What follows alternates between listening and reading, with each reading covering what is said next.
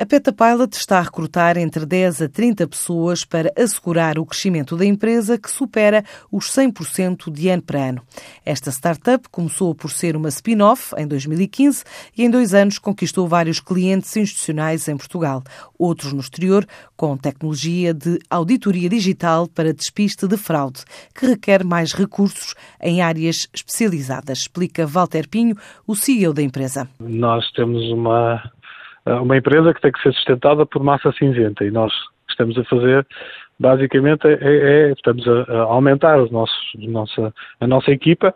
E logicamente que, que, eh, o aumento da equipa é baseado em licenciados, em engenheiros, em mestres uh, nas áreas onde nós estamos a prestar o nosso serviço. Portanto, nós, nós neste momento estamos a, portanto, temos uma visão de contratar pelo menos entre, entre 10 a 30 pessoas nos próximos, portanto, nos próximos seis meses e no próximo ano estamos, a nossa ideia é, é fazer um crescimento uh, orgânico, uh, criar um centro de desenvolvimento uh, para dar apoio à Petapilot e de, de, uma forma ou de outra nas valências que nós, nós necessitamos para a prestação do nosso serviço. Temos agora um cenário de, de entrada de um novo investidor que atempadamente iremos também dar notícia.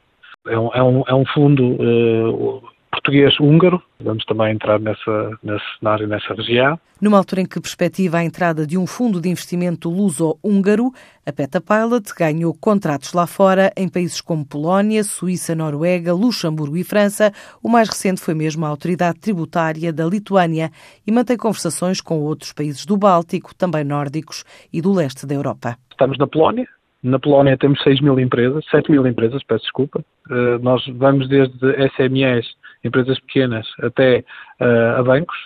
Temos a Colgate Palmolive, por exemplo, na Polónia. E que mais regiões é que estamos? Estamos na Suíça, onde nós fechamos um, um negócio com uma grande empresa de, de minerais industriais, a Omia, e com essa empresa também em diversas regiões. Estamos a iniciar o, o projeto da Noruega, estamos no Luxemburgo, França. Portanto, nessa, nesse processo de internacionalização, estamos também na Lituânia. Na Lituânia, no setor público, na autoridade tributária lituana, onde nós ganhamos recentemente um, um concurso público. E estamos a.